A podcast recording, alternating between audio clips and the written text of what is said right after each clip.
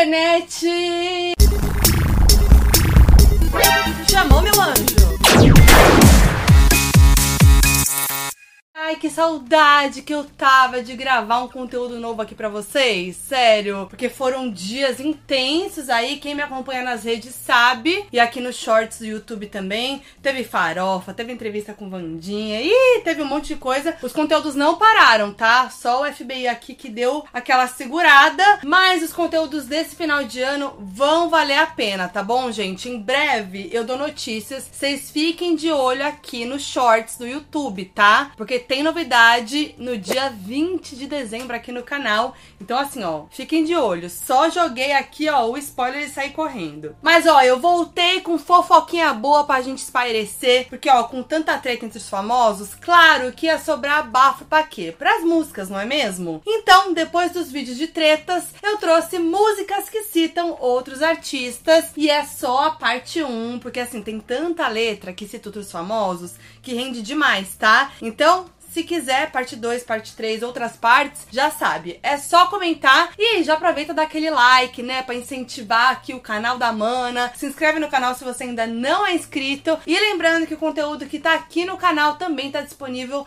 no meu podcast em FBI, disponível em todas as plataformas de áudio gratuitamente. Então, bora começar com um caso que voltou a ser falado recentemente. São duas músicas que citam uma pessoa conhecida, mas que tá longe de ser uma celebridade, tá? Eu tô falando de Jeffrey Dahmer, serial killer que voltou a ser muito comentado por conta da série da Netflix Dahmer, um canibal americano. Bom, para quem não sabe, entre os anos de 78 e 91, Dahmer confessou ter assassinado 17 homens, o que fez com que ele recebesse 16 sentenças de prisão perpétua em 92. Além dos assassinatos em série, tinha uma característica presente nos crimes de Dahmer, que era o canibalismo, o que contribuiu aí para que ele se tornasse um dos serial killer mais famosos dos Estados Unidos. E você sabe que o povo nos Estados Unidos tem essa coisa, né, de, de, de tornar serial killer famoso, um negócio assim bem tenso mesmo. Mas muito antes da série da Netflix, ele foi citado em duas músicas muito populares: Cannibal da Kesha e Dark Horse da Katy Perry. É, meus anjos. A Kesha lançou o single Cannibal em novembro de 2010 e na letra ela fala sobre ser uma canibal que come garotos, falando ali metaforicamente de ser alguém que brinca com os sentimentos dos outros. Tipo, pega, mas não se apega. Só que ela canta isso de uma forma bem crua, como se realmente ela fosse uma canibal. Por exemplo, ela canta assim: Eu como garotos no café da manhã e no almoço, e quando eu estou com sede, eu bebo o sangue deles. Carnívora, animal, eu sou um canibal. Até aí, né?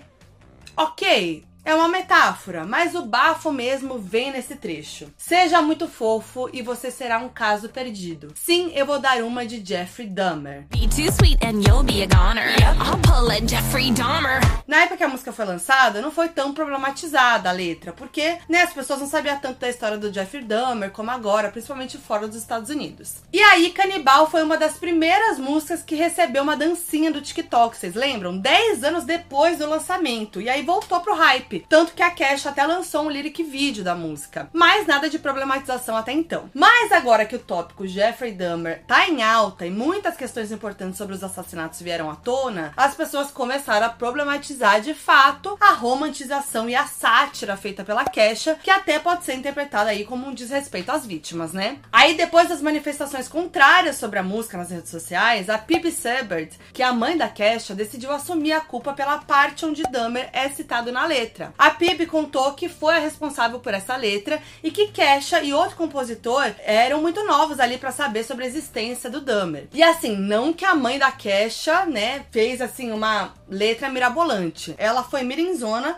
pegou um programa chamado Master Writer, que sugeriu Jeffrey Dahmer como uma rima para a palavra gunner, que na tradução é tipo perdido. O auge, né? Bom, aí a mãe da Kesha pediu desculpas pela letra e disse que nunca teve intenção de machucar ninguém. Ela também pediu desculpas às famílias que perderam os seus entes queridos. Mas como eu falei no início, Canibal não é a única música famosa que cita Jeffrey Dahmer, né? Corta para 2013, Katy Perry lançou Dark Horse parceria com Juicy J. E tem um trecho da música que o Juicy canta. Ela é uma fera, eu a chamo de karma. Ela comerá seu coração como Jeffrey Dahmer. She eats your heart out like Jeffrey Dahmer.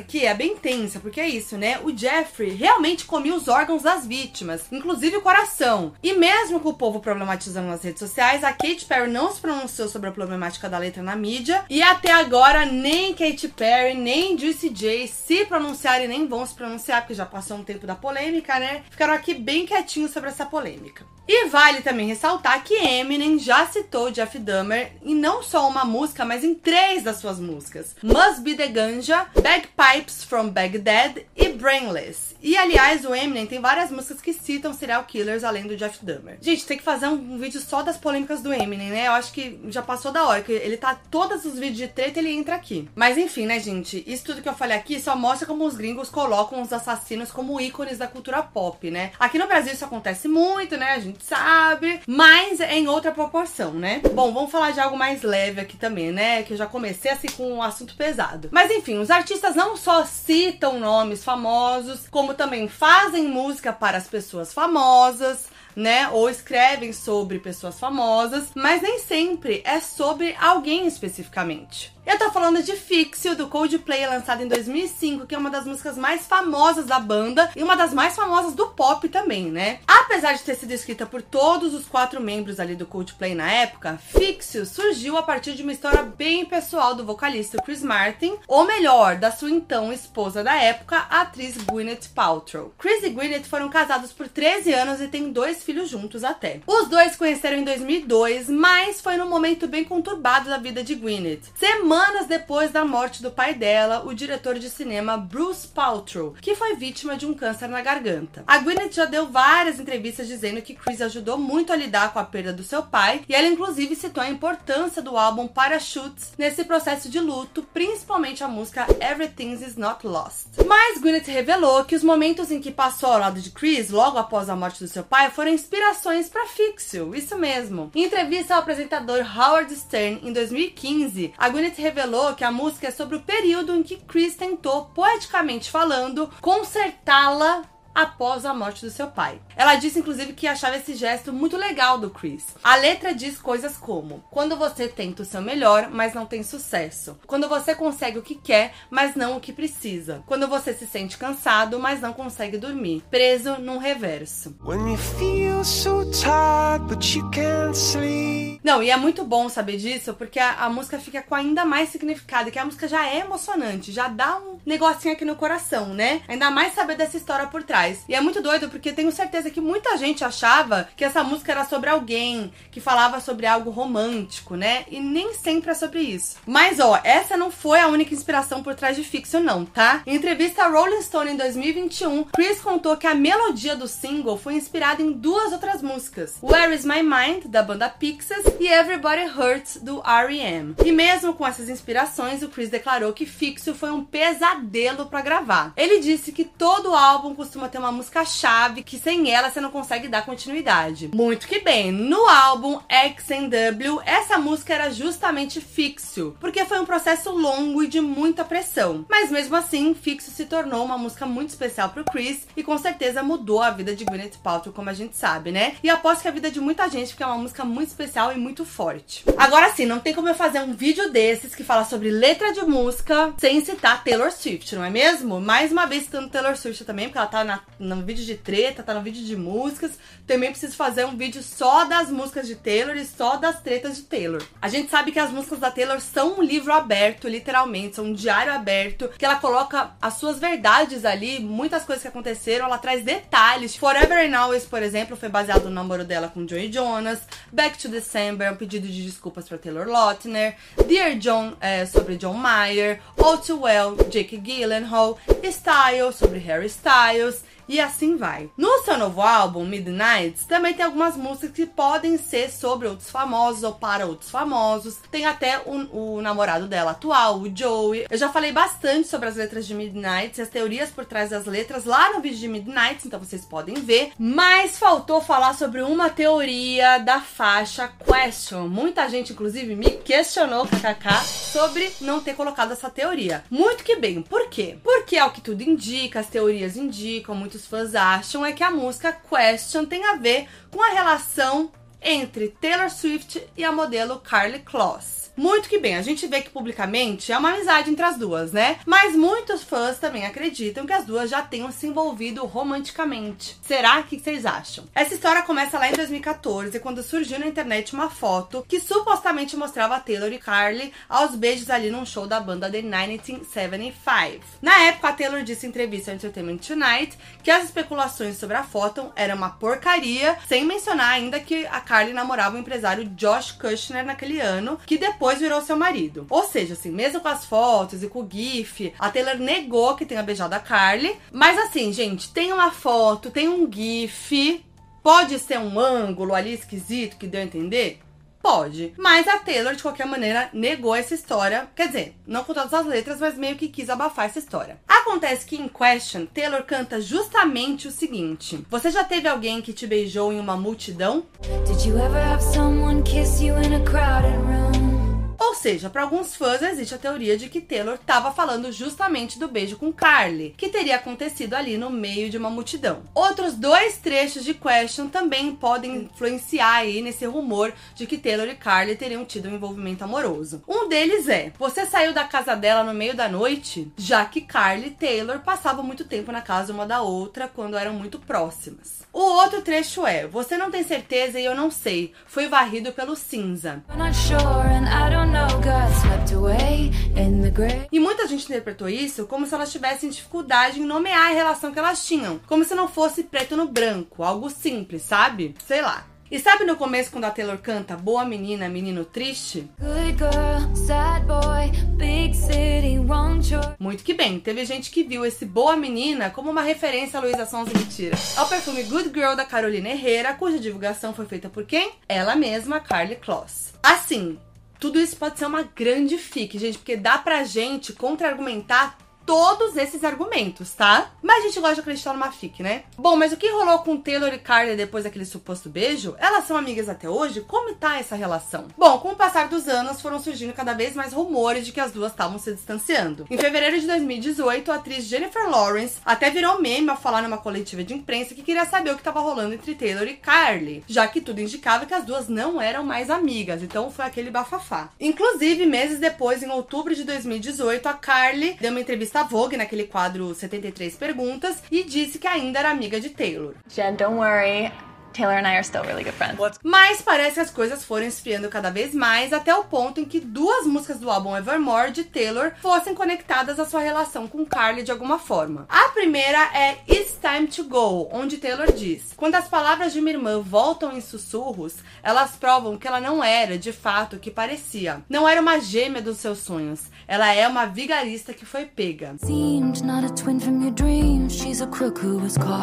Já na música Right Where You Left Me, ela canta: Amizades terminam, amizades se casam. Friends break up, friends get married, strangers. Então é isso, né? Nessas duas músicas, a Taylor canta sobre uma amizade que não, não existe mais, uma amizade que acabou. E na segunda música, inclusive, ela pode estar até fazendo uma referência ao fato de não ter ido ao casamento de Carly com Josh em 2019. Na época, a Taylor somente comentou It's time to go.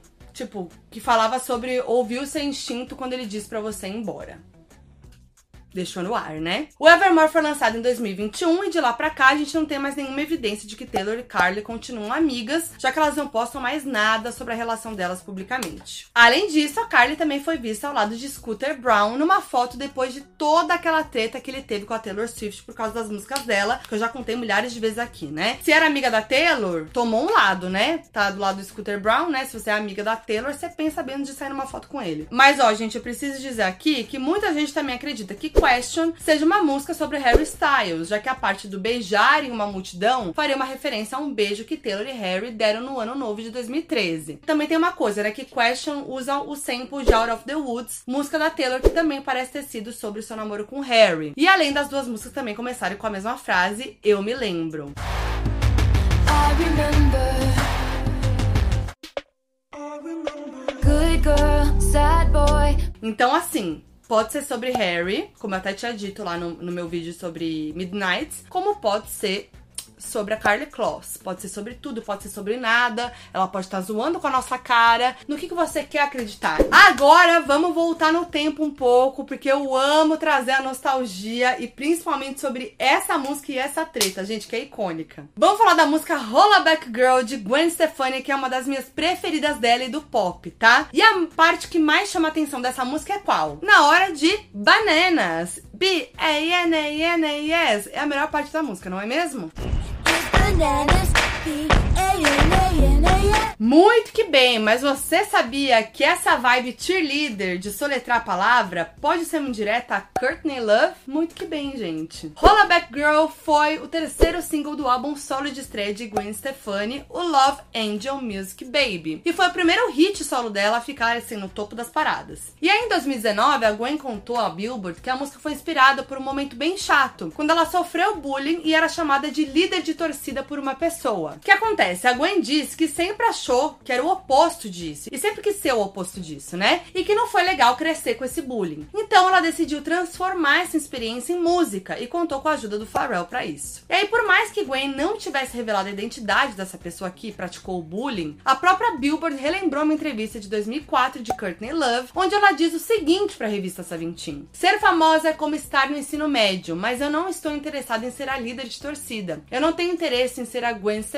Ela é a líder de torcida e eu estou no galpão dos fumantes. E muitos de vocês estão lá fora no galpão dos fumantes também. Quando se trata de rock and roll, é como o ensino médio. Tá, ficou aí na cara, né? E a Gwen já tinha falado sobre isso em 2005 em entrevista ao NME. Ela disse assim: Alguém me chamou de líder de torcida uma vez negativamente. Eu nunca fui líder de torcida. Então eu fiquei, ok, vai se ferrar. Você quer que eu seja uma líder de torcida? Bem, eu serei uma então e vou dominar o mundo todo. Então observe. E foi aí que surgiu Rolla Back Girl, com Gwen Stefani bem líder de torcida. Fora essa referência de líder de torcida, a Gwen fala na música que não é uma Rolla Back Girl. E esse termo, Rolla Back Girl, se refere a uma garota que só fala, insulta, mas nunca parte pra bica de fato. Tipo uma regona. Mas essa não foi a única vez que Courtney Love atacou a Gwen, meus anjos. Em 2010, em entrevista ao programa The Howard Stern Show, a Courtney disse que o ex-marido de Gwen, o Gavin Rossdale, traiu a Gwen com ela. Sim, ela teve essa audácia. A Courtney contou que ficou com Gavin por oito meses, enquanto ele ainda era casado com a Gwen. Ela também disse que Gwen sabia do caso. Já em 2013, em entrevista à ABC, Courtney disse que nunca acreditou em Gwen. Agora falando de nostalgia, vamos falar dela socialite, empresária, blogueira, DJ e sim, cantora. Estou falando de Paris Hilton, que tem uma carreira de cantora e com indiretas às letras, mores. Em agosto de 2006, Paris lançou seu primeiro álbum de estúdio chamado Paris. E com ele a faixa Jealousy, que tem muito a ver com a relação de Paris com Nicole Richie. Pra quem não sabe, as duas eram ícones dos anos 2000. Paris e Nicole eram super BFFs e protagonizaram o reality The Simple Life. Até que elas brigaram nos bastidores acabaram rompendo a amizade. Hoje elas estão de boa, mas foi um choque na época porque elas eram inseparáveis. A treta foi tão absurda e foi um bafo tão grande que tem uma teoria de que a Nicole teria mostrado a sextape da Paris durante uma festa em 2005, mas nenhuma das duas confirmaram isso, é só um boato. Na época elas diziam que cresceram e seguiram por caminhos diferentes, mas também existiam rumores de que uma queria mais holofote do que a outra ali no The Simple Life. E é nessa teoria que eu acredito. Bom, com todo esse contexto, fica bem fácil identificar Nicole em Jealousy. Na letra, Paris diz: Eu pensei que você era minha melhor amiga. Eu pensei que ficaríamos juntas até o fim. Você não é a garota que eu conhecia. Me diga onde ela está, porque ela não é você. Tá na cara, né? Depois ela canta assim: Eu sempre estive feliz enquanto eu te via se tornar uma estrela. Mas você só ficou feliz quando o mundo estava abrindo as minhas cicatrizes. When the world was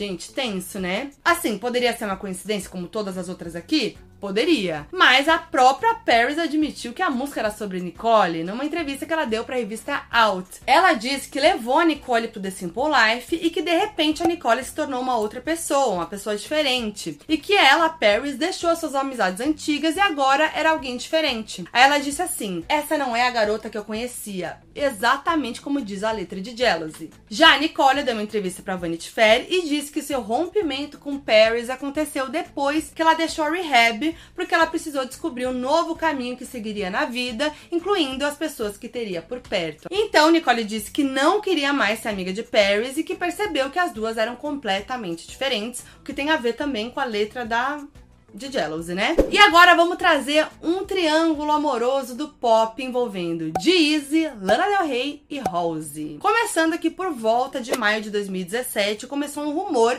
de que Lana e Jeezy estariam ficando. Eles foram vistos juntos publicamente e também rolaram fontes que supostamente viram os dois pegando no Coachella e aquela coisa. Mas tudo suave, até porque eram só especulações. Até que em agosto de 2017 começaram rumores de que Jeezy estaria tendo um lance com Halsey. Isso porque eles cantaram ao vivo a parceria Him and I, que tem uma vibe bem romântica, né? E isso foi antes do lançamento da música, que rolou só em dezembro.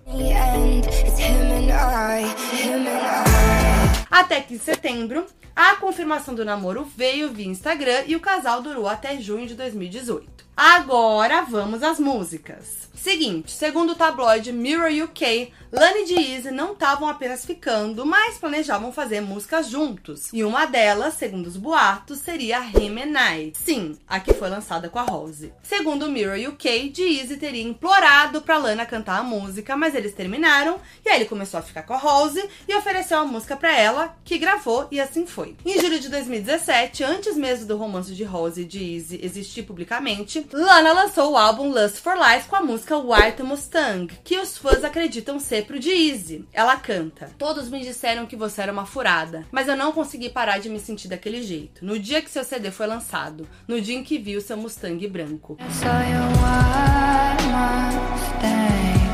E quem tem um Mustang ele mesmo, Deezy. Eu não sei se estou falando o nome do carro certo, né? Não sou entendedora de carros, mas vocês entenderam. E, inclusive, na música Him and I, ele até canta: Meu Mustang acelerando pela estrada, um baita de um passeio. Eles não querem que a gente consiga, só querem nos separar, blá blá blá. Pelo que eu vi, o Mustang do Deezy não é branco, mas tem uma explicação para isso. A Lana canta White Mustang, que também pode ser entendido como Why Am I Staying? Ou seja, porque eu estou ficando. Seria uma, uma troca de palavras sabe? De acordo com Hollywood Life, a Lana ainda jogou um shade num show em janeiro de 2018, quando cantou essa música e trocou a letra. Em vez de cantar Não Consegui Parar de Me Sentir Daquele Jeito no dia que seu CD foi lançado, ela cantou Não Consegui Parar de Me Sentir Daquele Jeito no dia que o CD dele foi lançado. E ela ainda adicionou a frase, e nem era tão bom. Ou seja, querendo dizer que o CD dele nem era tão bom. Quem lançou com CD naquela época Easy. E no mesmo álbum da música White Mustang tem a música In My Feelings, que os fãs acreditam que seria pra Easy também. A música basicamente fala que Lana se apaixonou por um fracassado de novo. Era tudo só uma grande especulação, até que em um show, enquanto cantava essa música, a Lana disse que poderia dizer nomes. Aí o povo foi à loucura, pedindo para ela explanar o nome da música. Ela ficou meio assim, mas fez um G com as mãos. Então assim, entregou. I could name names, E teve música da Rose sobre Deezy também, como a gente sabe, que aliás é o seu maior hit, Without Me. Nem precisa de muito para saber, né? É só assistir o clipe porque o boy do vídeo é igualzinho de Easy. Mas ela confirmou que a música é mesmo sobre o relacionamento numa entrevista para Glamour. Ela canta assim: Diga-me como é a sensação de estar aí em cima, sentindo-se tão alto, mas longe demais para me abraçar. Você sabe que fui eu quem te colocou aí em cima. Com seu nome no céu, alguma vez se sente sozinho? O melhor é que ela começa a música cantando: Te encontrei quando seu coração estava quebrado. Quebrado porque ele tinha acabado de terminar com a Lana? Fica aí no ar essa questão. Mas tem mais, tá? Ao que tudo indica, o Deezy teria traído a Rose. Porque numa performance de Without Me no Saturday Night Live, a Rose colocou no telão a seguinte frase: Me desculpe, Ashley, eu te traí. Ashley é o nome da Rose. E o Jaiz, hein, meus anjos? Podia ter ficado calado? Mas não, como todo boy lixo. Na música Moana, de 2020, ele cita a Lana na frase: Eu conheço uma Kesha e conheço uma Lana. Elas tentam voltar comigo, mas eu fico tipo, não, não, não. Já sobre Rose, dizem que a música Had Enough de 2020 é sobre ela. Ele já começa falando, falando da louca da minha ex. Típico de boy lixo, né? Cuidado, lembre-se de que o karma é real. Essa merda volta para te morder. Darei uma festa, louco por não te convidar. Você pode me odiar agora, você tem o direito. E não para por aí, porque mais recentemente, em 2021, na música Everything is Everything, de Easy canta: Minhas ex cantando besteira no ar. Eu vou viver sem você. Só que no caso em inglês a frase fica assim: I will live without you. Qual a música da Rose sobre ele? Without Me. Então tudo se conecta. Gente, uma música conecta na outra, uma letra conecta na outra. Eu amo, eu que sou FBI, amo um bafo desse. O que fica no meio disso tudo é que, mais uma vez, os machos botando uma mina contra a outra. Ainda bem que não rolou nenhuma treta entre elas, aparentemente. Por mim, poderia vir até um fit, né? Mas vocês sabiam dessa treta toda da Lana com Rose, com Deezy? Me conta aí nos comentários. Até deixei por último essa, porque essa história é boa. Espero que vocês tenham catado essa pipoquinha, porque esse vídeo serviu fofoca, não é mesmo? E se vocês quiserem, eu faço uma parte 2, uma parte 3, me contem aí, porque letra sobre outros famosos é o que não falta. Deixe seu comentário, deixe seu like se você curtiu, se inscreve no canal se você ainda não é inscrito, e se você ainda não segue meu podcast, segue lá, Foquinha FB, em todas as plataformas de áudio, com muito conteúdo pop, toda semana. Em breve tem mais, fiquem de olho, ativem as notificações e fiquem de olho no shorts, no YouTube, nas minhas redes sociais todas, porque vem novidade desse final de ano por aí, tá bom? É nóis!